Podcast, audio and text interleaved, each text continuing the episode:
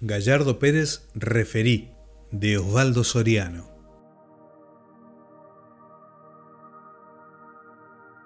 Cuando yo jugaba al fútbol hace más de 20 años en la Patagonia, el referí era el verdadero protagonista del partido. Si el equipo local ganaba, le regalaban una damajuana de vino de Río Negro. Si perdía, lo metían preso.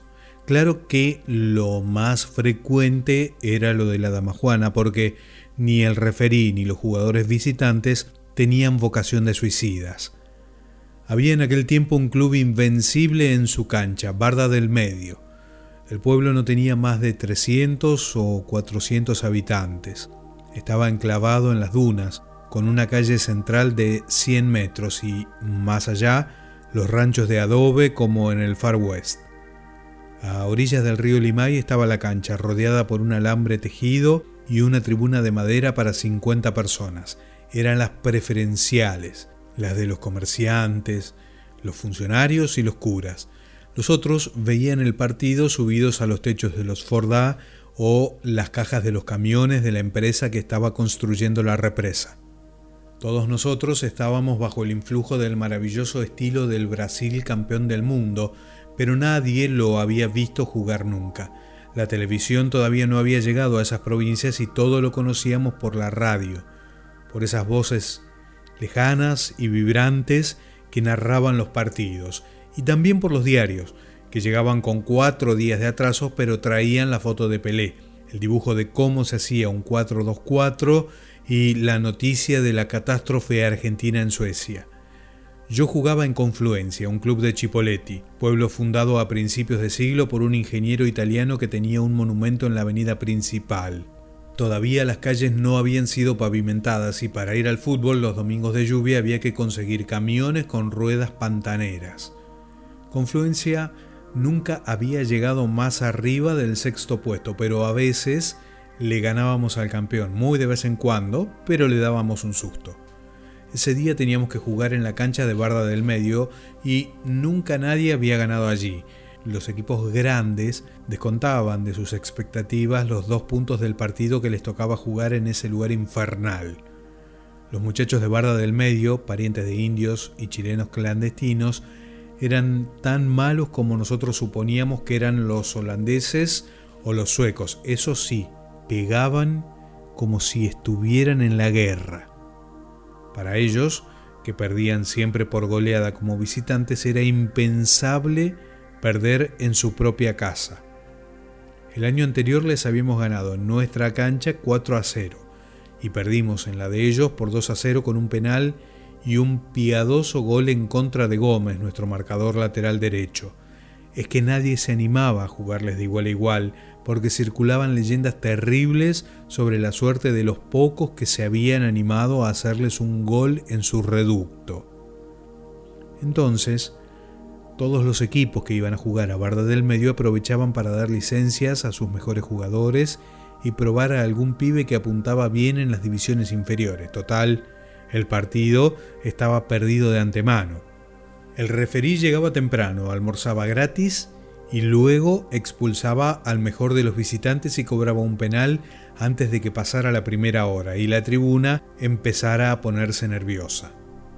Después iba a buscar la dama Juana de vino y en una de esas, si la cosa había terminado en goleada, se quedaba para el baile.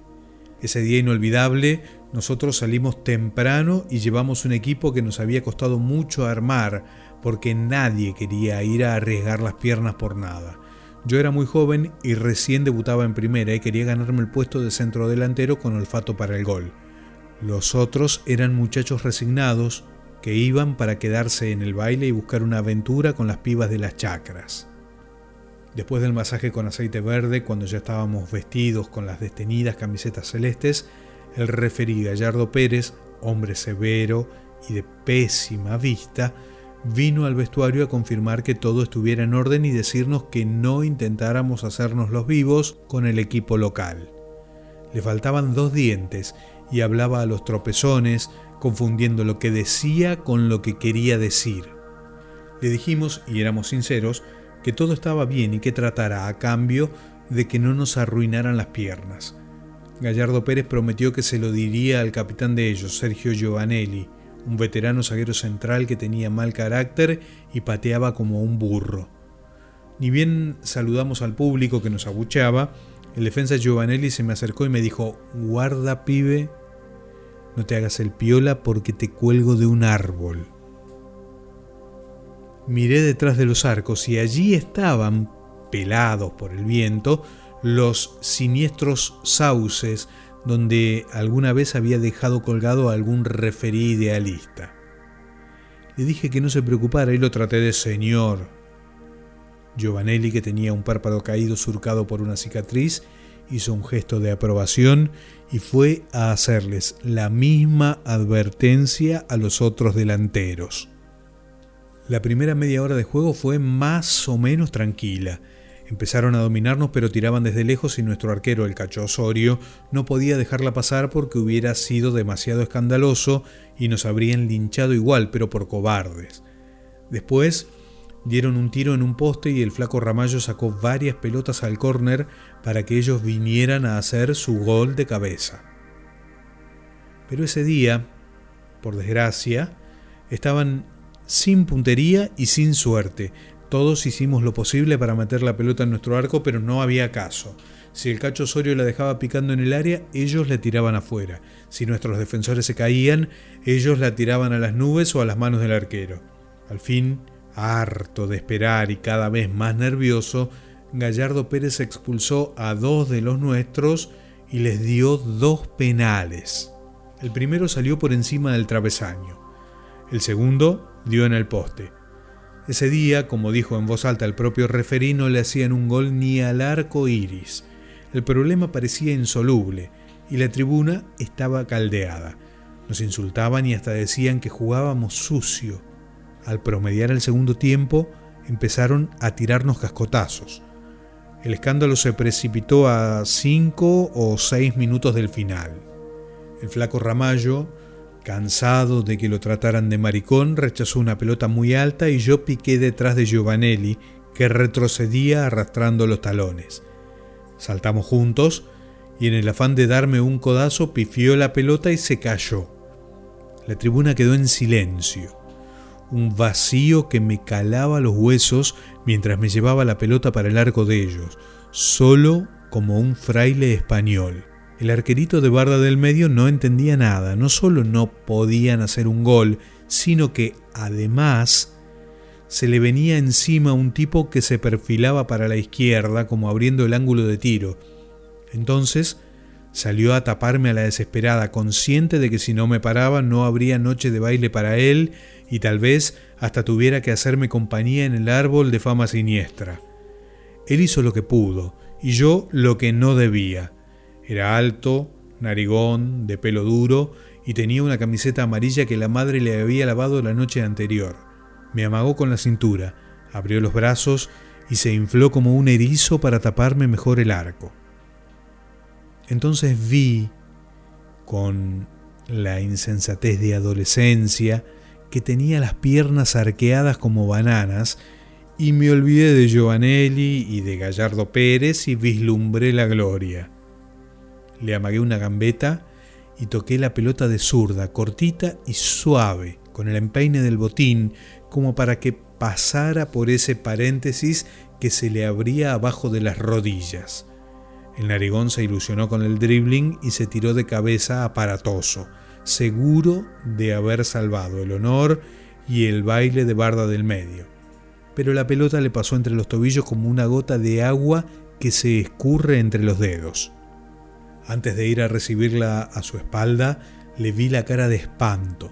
Sentí lo que debe ser el silencio helado de los patíbulos. Después, como quien desafía al mundo, le pegué fuerte de punta y fui a festejar. Corrí más de 50 metros con los brazos en alto y ninguno de mis compañeros vino a felicitarme. Nadie se me acercó mientras me dejaba caer de rodillas mirando al cielo como hacía Pelé en las fotos del gráfico. No sé si el referí Gallardo Pérez alcanzó a convalidar el gol, porque Era tanta la gente que invadía la cancha y empezaba a pegarnos que todo se volvió de pronto muy confuso. A mí me dieron en la cabeza con la valija del masajista, que era de madera, y cuando se abrió, todos los frascos se desparramaron por el suelo y la gente los levantaba para machucarnos la cabeza. Los cinco o seis policías del destacamento de Barda del Medio llegaron como a la media hora, cuando ya teníamos los huesos molidos y Gallardo Pérez estaba en calzoncillos envuelto en la red que habían arrancado de uno de los arcos. Nos llevaron a la comisaría, a nosotros y al referí Gallardo Pérez. El comisario, un morocho aindiado, de pelo engominado y cara colorada, nos hizo un discurso sobre el orden público y el espíritu deportivo nos trató de boludos irresponsables y ordenó que nos llevaran a cortar los yuyos del campo vecino. Mientras anochecía, tuvimos que arrancar el pasto con las manos, casi desnudos, mientras los indignados vecinos de Barda del Medio nos espiaban por encima de la cerca y nos tiraban más piedras y hasta alguna botella vacía. No recuerdo si nos dieron algo de comer, pero nos metieron a todos amontonados en dos calabozos y al referí Gallardo Pérez que parecía un pollo deshuesado, hubo que atenderlo por hematomas, calambres y un ataque de asma. Deliraba, y en su delirio insensato confundía esa cancha con otra, ese partido con otro, ese gol con el que le había costado los dos dientes de arriba. Al amanecer, cuando nos deportaron en un ómnibus destartalado y sin vidrios, bajo una lluvia de cascotes, nuestro arquero, el cacho Osorio, se acercó a decirme que a él nunca le hubieran hecho un gol así. Se comió el amague el pelotudo, me dijo, y se quedó un rato agachado, moviendo los brazos, mostrándome cómo se hacía para evitar ese gol. Cuando se despertó a mitad de camino, Gallardo Pérez me reconoció y me preguntó cómo me llamaba. Seguía en cansolcillos, pero tenía el silbato colgando del cuello como una medalla. No se cruce más en mi vida, me dijo, y la saliva le asomaba entre las comisuras de los labios. Si lo vuelvo a encontrar en una cancha lo voy a arruinar, se lo aseguro.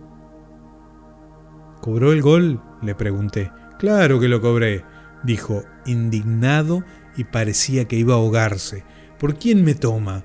Usted es un pendejo fanfarrón, pero eso fue un golazo y yo soy un tipo derecho. Gracias, le dije y le tendí la mano. No me hizo caso. Se señaló los dientes que le faltaban. ¿Ve? me dijo. Esto fue un gol de Sibori en Orsay. Ahora, fíjese dónde está él y dónde estoy yo.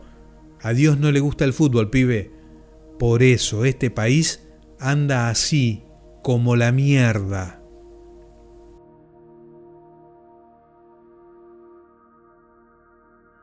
Del libro De rebeldes, soñadores y fugitivos de Osvaldo Soriano, Gallardo Pérez referí.